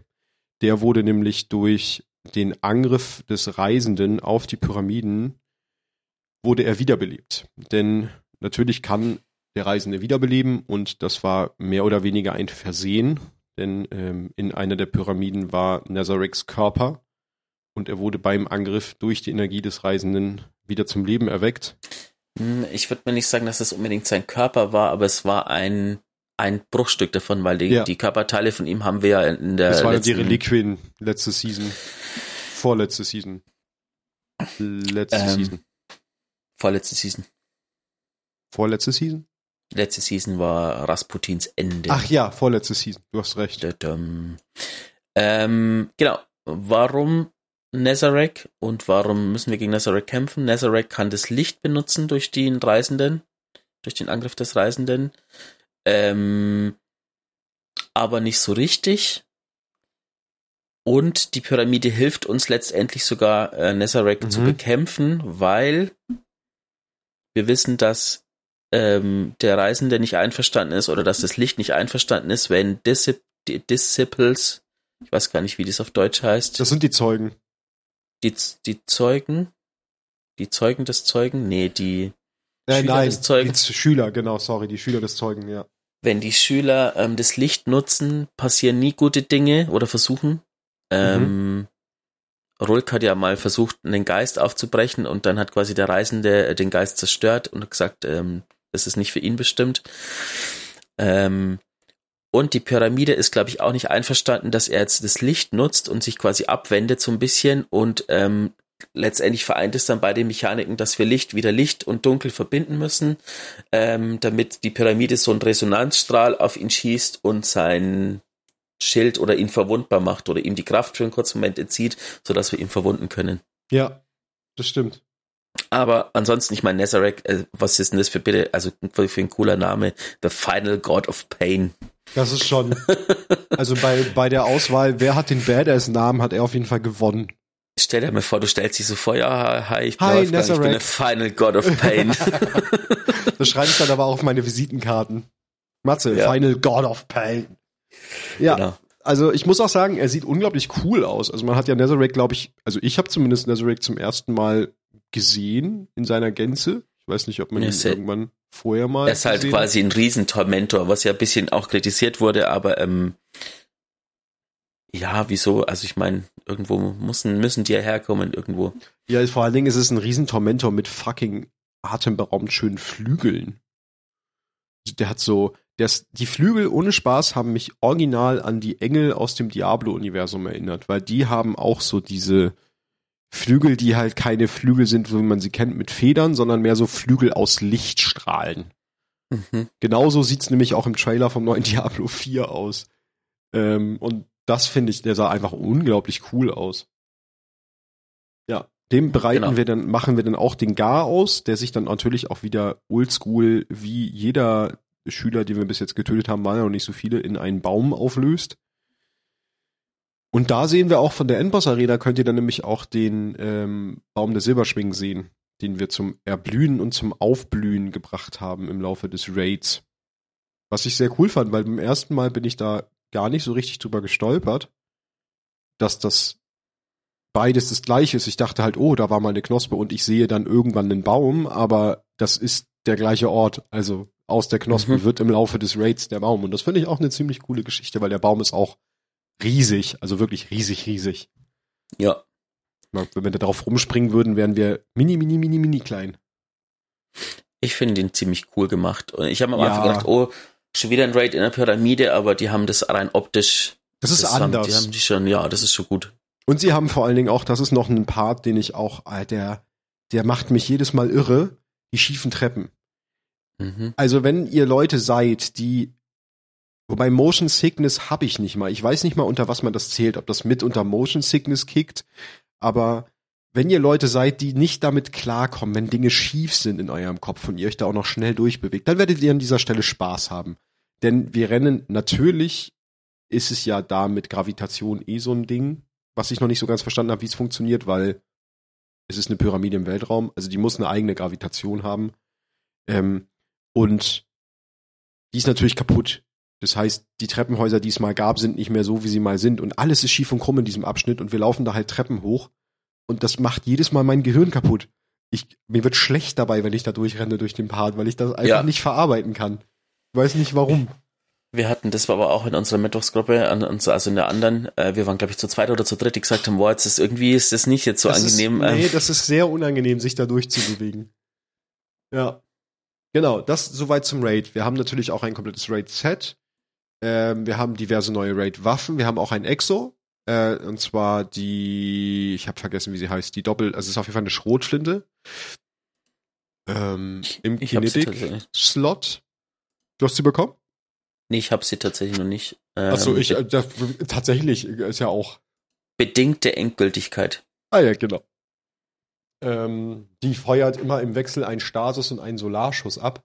Cooler Funfact zu der Knifte, hat mir ein Clanmitglied verraten, wenn man sich an die Wand stellt und mit dem Geschoss auf die Wand schießt, ist das ähm, der Abdruck von dem Geschoss an der Wand auch passend zu der jeweiligen Herkunft des Aspektes. Das heißt, das Stasisgeschoss hinterlässt ein Dreieck an der Wand und der Solarschuss hinterlässt einen Kreis.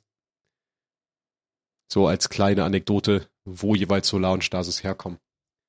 Parakausalische Rotkugeln. Genau. Mhm. Äh, die soll wohl ganz fancy sein. Also wenn ihr sie schon habt, probiert sie auf jeden Fall mal aus. Ja, da würde ich sagen, kommen wir zum zweiten Weg, den wir ab Ende leidvoll beschließen können, nämlich dem Ruf von Mara folgen. Und die hält sich aktuell nämlich in der Farm auf, was ich sehr cool finde, weil das war ein Ort, den wir schon seit, ich habe keine Ahnung wann, seitdem es die Exo-Quest gab, die in der Farm gestartet ist, war ich, glaube ich, nicht mehr auf der Farm. Ähm, ja, ich auch. Und das ist schon sehr lange her. Ah, doch, wir haben noch ähm, eine Runde Fußball gespielt, bevor es gesunsettet wurde, also gewoltet wurde die Farm. Das stimmt, das stimmt.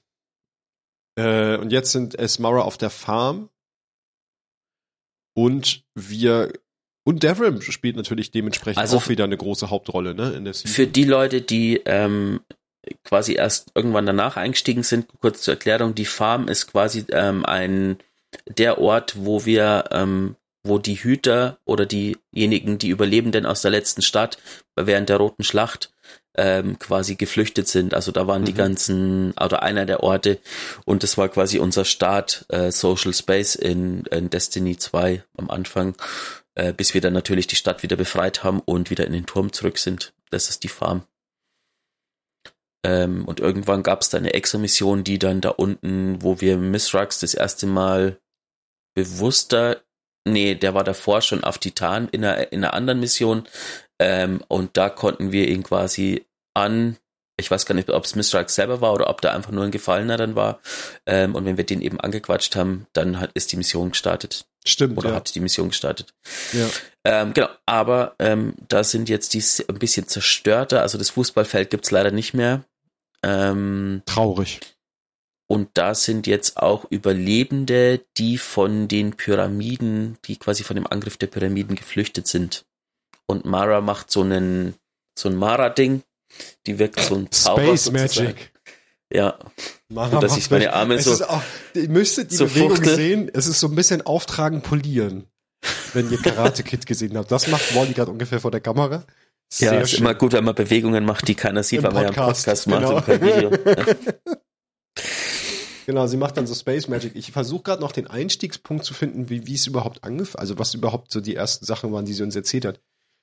Ähm, ähm, letztendlich fängt es damit an, dass wir, wir bekommen ja das Artefakt auf Neomuna, ja. ähm, reisen dann dahin und werden gleich mal direkt von ihr zum, zur Queen's Guard geschlagen ähm, weil sie sagt, jetzt, jetzt reicht's, ähm, sie, ist, äh, sie ist jetzt vollumfänglich quasi für uns da, sie hilft uns ähm, und wir müssen die äh, entführten Dudes und Menschen Dudes and äh, Dudettes Dudes and Dudettes befreien von den Pyramiden ähm, sozusagen. Dann taucht noch ein zweiter alter Bekannter auf. Devon ähm, Kay. Also Unsere vier Hauptprotagonisten in der saisonalen Story sind Mara, die uns quasi einlädt, Defrim Kay, Mislax ist natürlich wieder mit dabei. Und Amanda Holiday. Und nachdem wir die erste, ähm, die erste, wie heißen denn die? Wöchentliche Mission. Das ist auch ein Battleground einfach nur. Genau, den ersten Battleground abgeschlossen haben. Die Feiern ähm, Battleground in dem Fall jetzt. Befreien wir Amanda Holiday. Genau, the Backstory dazu. Wir sehen ja nämlich, dass ähm, am Anfang der Beziehungsweise das haben wir sogar im Trailer, das, den es vorab schon gab, auch schon rausgezogen, als wir drüber gesprochen haben. Sehen wir nämlich, dass Amanda ja abgeschossen wird während der Raumschlacht. Und ja, der Verbleib war dann zu dem Zeitpunkt erstmal unklar. Das war er nämlich genau bis zu der Mission. Ähm, ich weiß gar nicht, wo sie die Info her haben, aber auf jeden Fall geht es darum, dass ähm, Überlebende gefangen genommen wurden von der Schattenlegion in einer Pyramide und Genau. also in einem Schiff und wir wollen uns Zutritt verschaffen. Es geht aber nicht wie immer einfach durch die Vordertür, ähm, denn die sind abgeschirmt und wir kommen da nicht einfach rein. Es sei denn, man hat natürlich jemanden im Team, der Space Magic sehr gut kann äh, und zufällig auch noch Zugang zur Aszendentenebene hat. Äh, dabei auch gesagt, das neue Artefakt ist auch das Aszendentenzepter. Das spielt auch eine entscheidende Rolle. Ähm, denn Maras Plan ist, uns durch die Aszendentenebene reinzubringen. Das heißt, wir betreten die Aszendentenebene, bewegen uns durch die Aszendentenebene, verlassen sie wieder und sind dann auf dem Schiff. So der Plan. Ähm, das Ganze machen wir dann auch. Wir kämpfen uns erstmal betreten wir dann die Aszendentenebene an einem Einstiegspunkt. Also wir kämpfen uns durch die ETZ. Wir müssen ja immer auch an einer Ley-Linie sein, weil dort der Zutritt in die Aszendentenebene leichter fällt. Ähm, ne? Space Magic halt muss immer an irgendeinem magischen Ort sein. Äh, wir gehen da halt hin, äh, verschaffen uns mit dem Aszendentenzutritt Zepter in die Aszendentenebene, kämpfen uns durch die Aszendentenebene, was ich auch sehr, sehr cool gemacht finde dieses Mal, weil ich irgendwie die Aszendentenebene eigentlich immer ganz schick finde, auch wenn sie immer sehr trist gehalten ist, farblich natürlich, aber irgendwie ist die cool. Äh, kämpfen uns dann innerhalb der Aszendentenebene durch. Das endet dann, ich weiß gar nicht, ob es in jedes Mal, in jedem Battleground der gleiche Boss ist. Nee, es sind unterschiedliche Nee, ist- gefallenen, es- äh, nicht gefallenen. Es ist auch immer Bosse. komplett äh, unterschiedlicher Weg. Also beim, Ja. beim zweiten kämpfen die uns zweimal durch, weil wir quasi wieder rausgekickt werden aus der Stimmt. Pyramide. Und beim dritten Mal geht's direkt los. Also wir gehen direkt in die zur Leylinie, in die Aszendentenebene und dann eben auf das Schiff, das über der Erde schwebt. Genau. Wir kämpfen uns quasi in der Aszendentenebene in den Weltall. Ich finde es auch Stimmt, total ja. cool. Ähm, ich mag die Aszendentenebene, diesen Look seit Forsaken, Ja, ziemlich seit gern. Thron, ne? auch wenn es sehr trist ist. Aber, es, ist, auch einfach immer immer ein bisschen ruhig. was anderes. Es ist Mhm. auch, also du hast ja auch immer so diese wirbelnden, also so wie so Sturmgeräusche im Hintergrund, wenn du dich in Aszendentenebene bewegst. Du hast es immer so leicht hallig. Es ist irgendwie einfach eine ganz, ganz merkwürdige Stimmung in der Aszendentenebene, was es halt besonders macht. Und ich finde es schön, dass wir uns da ein bisschen mehr aufhalten dieses Mal. Genau. Ähm, ja, und beim ersten Mal befreien wir Amanda Holiday und dann Genau. geht's quasi drum bei in Woche zwei und drei, die jetzt ähm, da sind, ähm, geht's drum, Um ihre Geschichte Gefangene zu befreien. auch. Ja, genau, in der Woche zwei, Ja. in der Woche zwei lernen wir ihre Geschichte kennen, weil äh, Mishrak sagt, hey, ähm, du kennst jetzt meine Geschichte, aber was ist eigentlich deine Geschichte? Und dann gibt's eine coole Cutscene, Die war wirklich gut. schaut sie euch an. Da will Ja. ich jetzt eigentlich gar nicht so viel drüber reden, weil schaut sie euch an, die ist wirklich gut gemacht. Ich muss auch sagen, ich war hinterher wieder ein bisschen sehr ergriffen von der Cutscene und ich muss auch wieder gestehen, dass ich es schön finde, dass jeder Charakter so seine einzelne Story jetzt mehr in den Fokus gerückt bekommt, nach und Ich nach. weiß noch nicht, ob ich es schön finde. Wieso? Dass jeder Charakter seine Story nach vorne gesetzt bekommt? Doch schon. Aber ähm, Defram K ist immer noch in der EDZ Ja. Als Händler, aber Amanda Holiday ist nicht mehr im Turm. Du kannst sie nicht mehr anquatschen, die ist einfach nicht mehr da. Ja. Und auch wenn du sie befreit hast. Und ich weiß nicht, ob das ein gutes Zeichen ist. Okay, sprechen wir über einen Gedankengang, den ich sowieso hatte, als ich diese Story gespielt habe. Ähm, Aber Hab warte, bevor wir jetzt weitergehen, ähm, es gibt noch einen coolen Moment, nachdem wir sie befreit haben. Ja. äh, kommt noch eine Cutscene, äh, wo sie, äh, wo Krähe auftaucht und sie aus Versehen Krähe erschießt, weil sie dachte, das wäre jemand Mhm. anders. Das war sehr lustig. und also ich glaube, der gute Krähe ist hoffnungslos verschossen in Amanda. Sowas von. Und genau das bringt mich zu meinem Gedankengang, den ich hatte. ich Denn wusste, Dinge, dass du das rauswissen willst. Dinge sind, wenn sie zu harmonisch sind, ist was faul im Busch von Destiny. Und da Krähe ja wie immer unser Charakter ist, der am meisten leidet im ganzen Destiny-Universum, ist meine Prediction, dass Amanda stirbt. Denn wir lernen jetzt ihre Backstory kennen, wir lernen sie so krass kennen, wir hatten noch nie so viel zu tun mit ihr, ihr bis jetzt.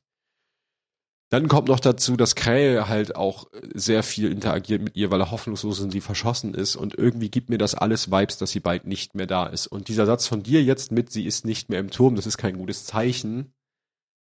Ha.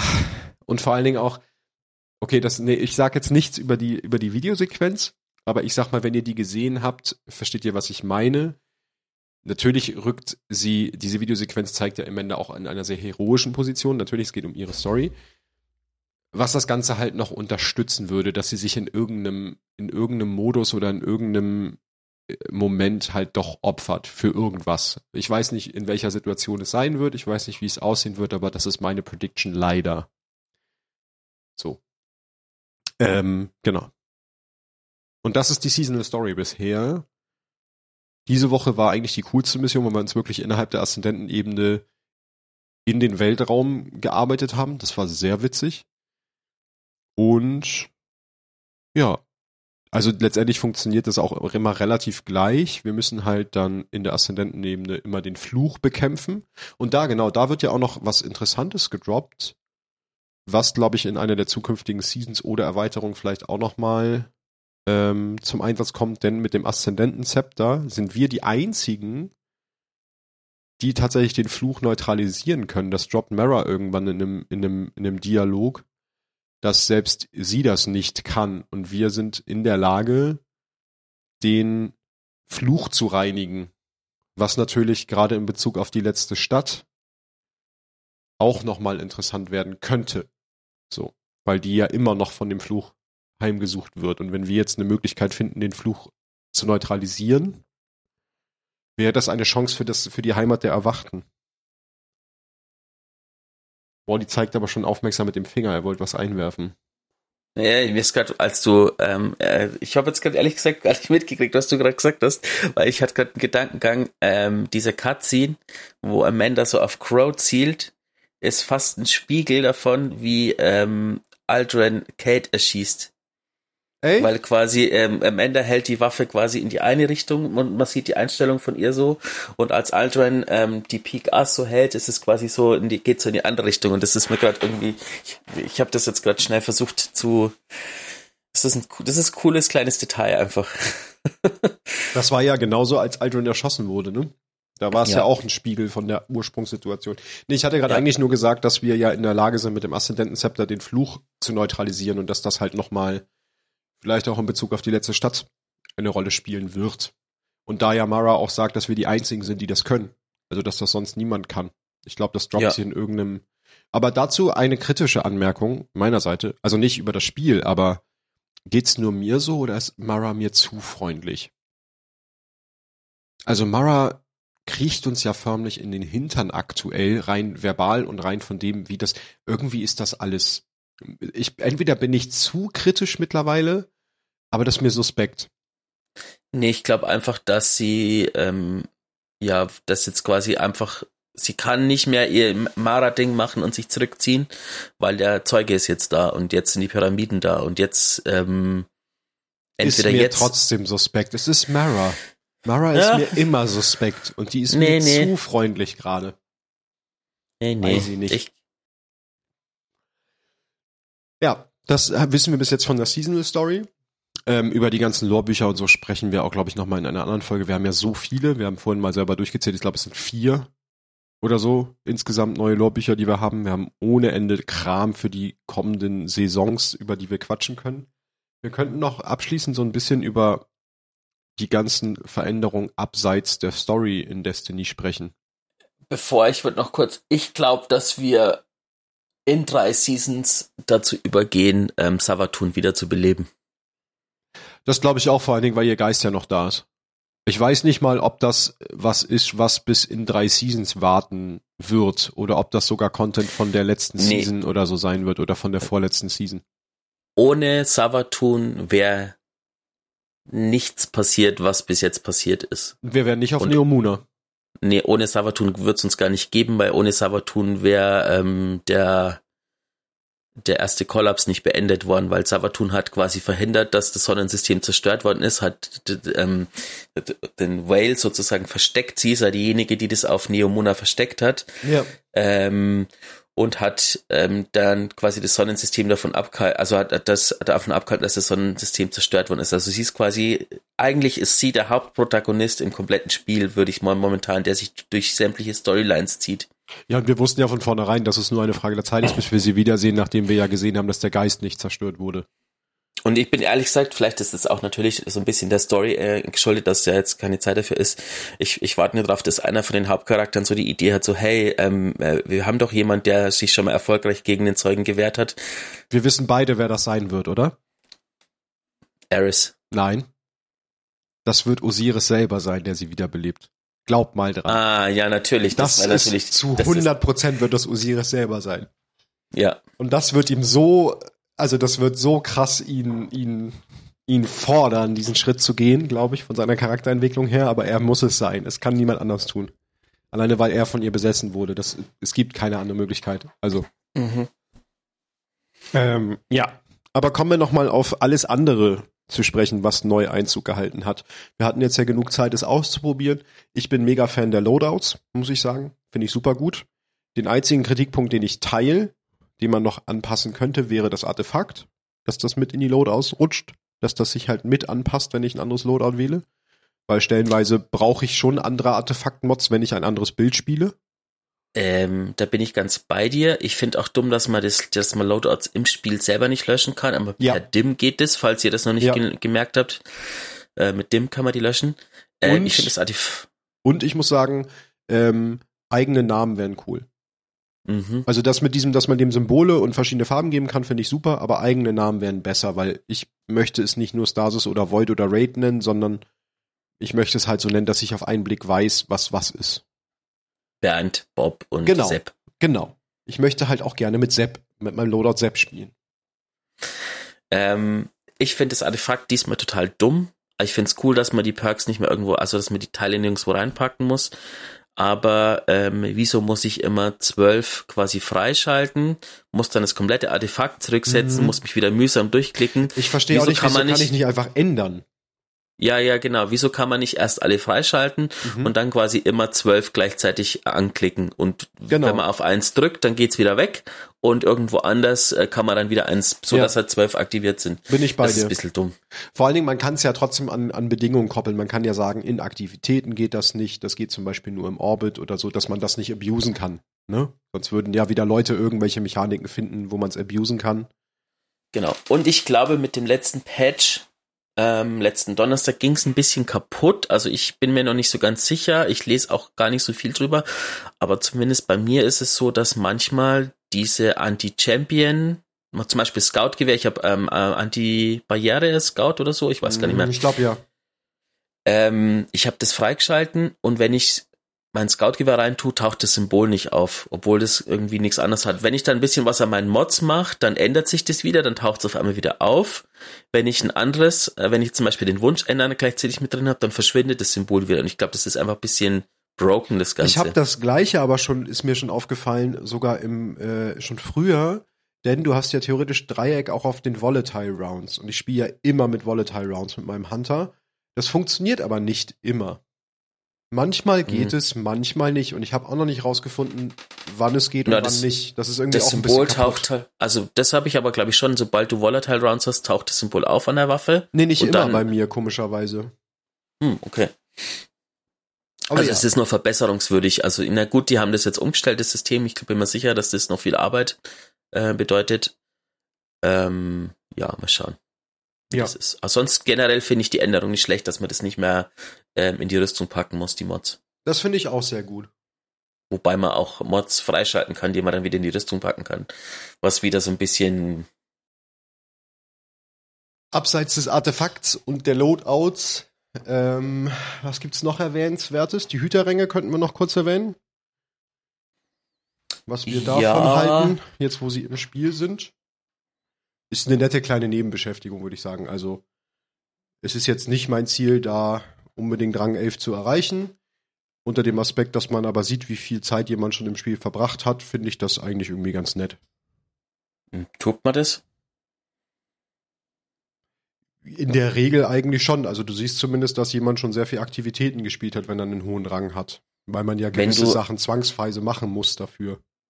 Wenn du dir quasi das Spiel frisch gekauft hast und einen Tag vor Lightfall, eine Minute vor Shutdown quasi einen Charakter gemacht Dann hast, bist du Rang automatisch, 6. Ja, das stimmt. automatisch Hüter Rang 6. Das stimmt. Das also ist man der einzige. nicht wirklich. Aber ich sag mal, alles über sechs hinaus, ne? Also.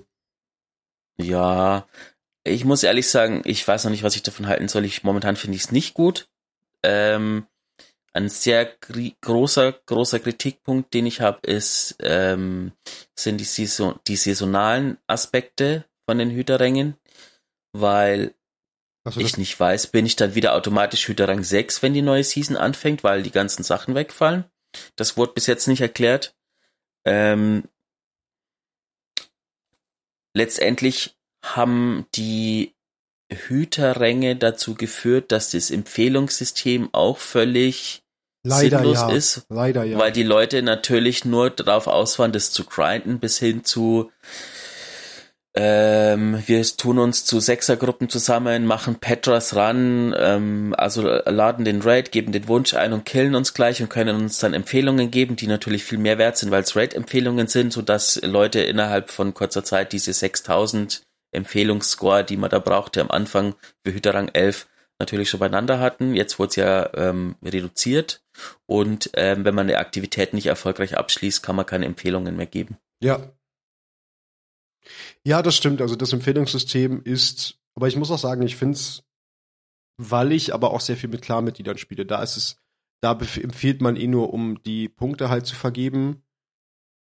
Bei Randoms Okay, bei Randoms mache ich aber eigentlich am Ende auch. Ich klicke halt einfach irgendeine Empfehlung an, damit er seine Punkte kriegt und alles ist fein und hoffe, dass die anderen Menschen das gleiche für mich tun. Also ich nutze das Empfehlungssystem auch nicht so, wie es eigentlich gedacht ist. Muss ich ganz ehrlich gestehen. Ja. Was es auf jeden ähm, Fall dann äh, überflüssig macht, mehr oder weniger. Ne? Wenn es nicht für das genutzt wird, für das es eigentlich gedacht ist, braucht es das eigentlich auch aktuell nicht. Ansonsten finde ich es äh, das Interface ist ein bisschen aufgeräumter, also das ja. Inventar und die Collections. Ähm, Logischer vor allen Dingen, ne? Es sind Dinge jetzt auch an den Orten, wo man sie auch hintun würde und nicht mehr. Manche Sachen waren sonst sehr verschachtelt. Ja. Ähm, was wurde noch geändert? Hm, ich glaube, über so Waffenmeter, glaube ich, will ich jetzt, glaube ich, würde ich jetzt tatsächlich nicht reden. Das kann man, glaube ich, das nächste Mal machen. Ja, das glaube ich auch. Da hat sich ein bisschen was verändert und wird auch noch verändert. Also, wenn ich es richtig verstanden habe, werden die ähm, Primärwaffen ein bisschen gebufft, weil man teilweise, also das ist auch, aha, haha, genau, die Schwierigkeit, die neue Schwierigkeit, die im Spiel ist, ähm,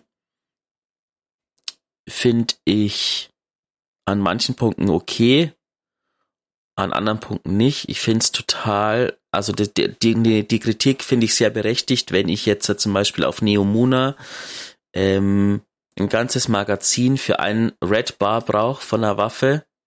Das ist dann einfach zu viel, weil ähm, wir sind trotzdem noch ein Hüter, der Götter getötet hat.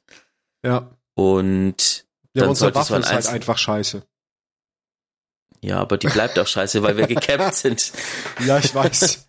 Ja, das stimmt, da gebe ich dir recht. Also man könnte sich lore-technisch erklären, dass irgendwas mit dem Reisenden los ist und unser Licht vielleicht schlechter ist, schle schlechter, genau, schlechter ist oder schwächer. Das Licht ähm, ist schlecht geworden. Ein, ich habe jetzt ein Wort draus gemacht.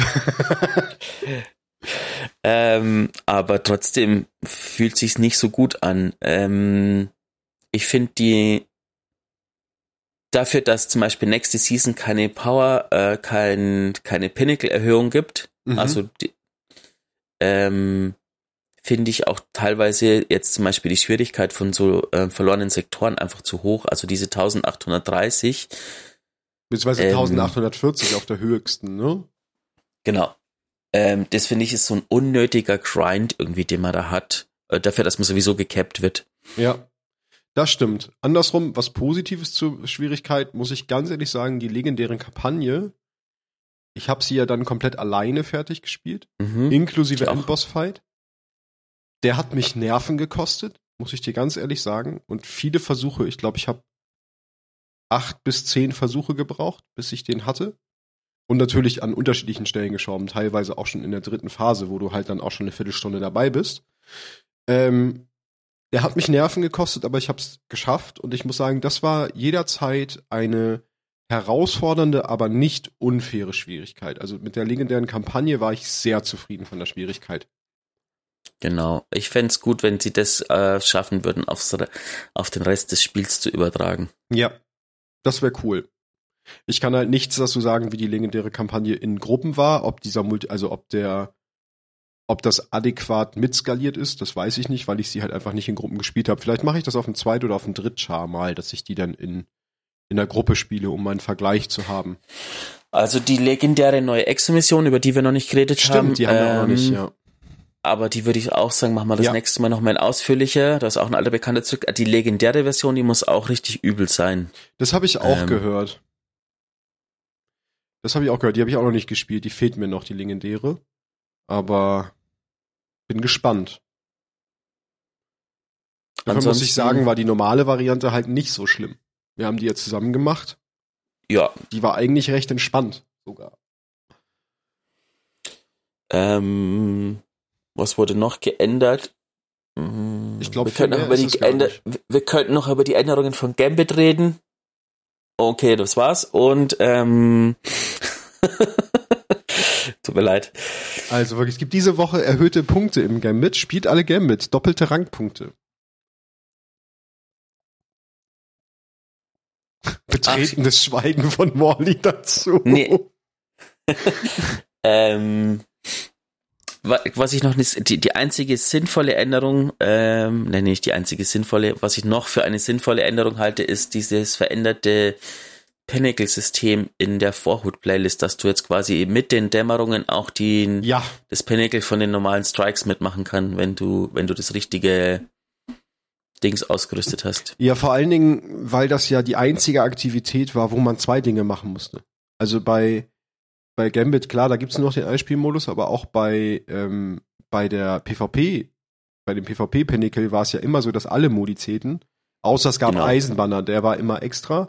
Und bei der Vorhut waren es halt immer die zwei verschiedenen. Einmal Dämmerung und einmal normal, wo ich mir denke, das ist die einzige Baustelle, wo ihr es noch nicht geschissen gekriegt habt, dass einfach bei alles zusammenzählt. Das ist total cool. Natürlich gibt es Genau. dadurch ein Pinnacle weniger per se, aber das holst du dir Nee. an anderer Stelle. Ach nee, es Gibt's gibt nicht? trotzdem zwei. Es gibt, es gibt trotzdem Mhm. für beide was, ne? Es gibt ja noch den 200.000 Punkte Pinnacle. Natürlich muss man, brauchen wir jetzt 200 Punkte für das Dämmerungspinnacle, aber ähm, das gibt sich quasi nichts, weil man, es gibt keine Dämmerung, die weniger Punkte gibt, als dass man das höchstens dreimal machen muss. Und diese höchstens dreimal hat man vorher mit den Strikes machen müssen. Man Ja. musste drei Strikes laufen. Natürlich dauert so eine Dämmerung ein bisschen länger durch die Champions und so. Ja, aber nur Aber, marginal ähm, auf leichter Schwierigkeit. Vorher musstest du drei Strikes und eine Dämmerung unter Umständen mit irgendwelchen Leuten, weil du sonst auf der Matchmaking-Schwierigkeit nicht auf die 100.000 Punkte gekommen bist. Ja, Das finde ich eine gute Änderung. das stimmt, da gebe ich dir recht. Das ist wirklich eine gute Änderung. Ich muss sagen, das Spiel fühlt sich wieder erstaunlich rund an. Ich habe aktuell wieder immer Bock, wirklich da auch Zeit reinzubuttern. Das macht sehr viel Spaß. Ich bin gerne auf Neomuna aktiv. Da gibt's viele coole Ecken, über die wir auch noch sprechen werden im Einzelnen, wenn wir uns halt Dinge genauer angucken. Ähm, ja, ich glaube, das ist so als Genau. erstes Roundup für die erste Folge. Anderthalb Stunden ist doch, glaube ich, ganz gut. Ja. Ähm, dann hoffen wir, dass wir die nächste wieder pünktlich rausbringen können. Wobei es gibt ja jetzt aktuell kein pünktlich, weil wir sind ja jetzt irgendwie, weiß ich nicht, anderthalb Wochen im Verzug. Das heißt, wir müssen mal schauen, ob wir die nächste jetzt in einer Woche oder in zwei oder wie auch immer. Wir schauen mal, wie wir Zeit haben zum Aufnehmen und dann hauen wir euch eine nächste Folge um die Ohren. Input haben wir ja genug, über den wir reden können. Ähm, Genau. Es ist halt einfach leider so, dass äh, ich einen, äh, äh, einen, einen 8-16-Job hat und Matze einen 16-22 gefühlt, also halt spät. Ja. Und wir halt oft einfach gucken müssen, wie es ist. Ja, meistens so, eigentlich so einen 16-24-Job habe ich. Das Ja, ist immer wir- sehr unpraktisch. Wir arbeiten sehr entgegengesetzt. Wir, wir, wir ergänzen uns da gut. Genau, wir ergänzen uns gut im Nicht-Zeit haben. Genau. ähm, Abschließende Worte. Abschließende Worte, was ich noch Ich sagen danke wollte. meinem Ähm, Manager und meiner Mutter, ohne die ich nicht hier wäre. Nee, warte, stopp, falsche Veranstaltung. lasst uns gern euer Feedback, euer Eindruck zu Lightfall da, Ja, ähm, auch zur gerne. Season, eigentlich zu allem, was bis jetzt so war in den drei Wochen, ähm, wo es bis jetzt lief, auf Twitter, d2lorcast, schreibt uns da, ähm, oder auch per Privatnachricht von mir aus, geht auch. Schreibt uns, Ähm, aber wenn ihr Privatnachrichten schreibt, schreibt gerne dazu, ob wir darüber reden dürfen im Podcast, weil sonst machen wir es nicht. Also wenn ihr uns da nicht ausdrücklich dazu schreibt, hey, könnt ihr benutzen, benutzen wir es nicht, weil es ist ja immer noch eine Privatnachricht. Ähm, alles, was sie sonst öffentlich postet, greifen wir halt natürlich auch auf. Ne? Ist ja auch öffentlich auf unserer Twitter-Seite zu sehen.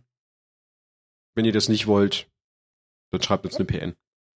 Aber genau. kommuniziert mit uns. Wir sind da echt, also Twitter gucken wir wirklich regelmäßig rein. Ich hänge da oft am Handy dran, gucke, was die Leute geschrieben haben. Wir freuen uns da immer sehr, wenn Leute was schreiben, was da lassen. Wir reagieren da auch regelmäßig drauf. Nutzt das. Genau, und ansonsten würde ich den Kreis schließen.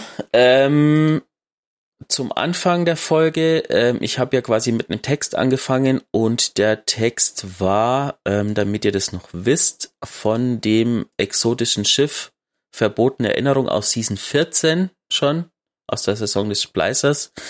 Ähm, eben in Erinnerung an Lance Reddick, der ja leider verstorben ist, wenn ihr mal guckt, im Turm gibt's immer wieder mal Hüter, die sich so vor Savala hinknien oder irgendwie sowas machen.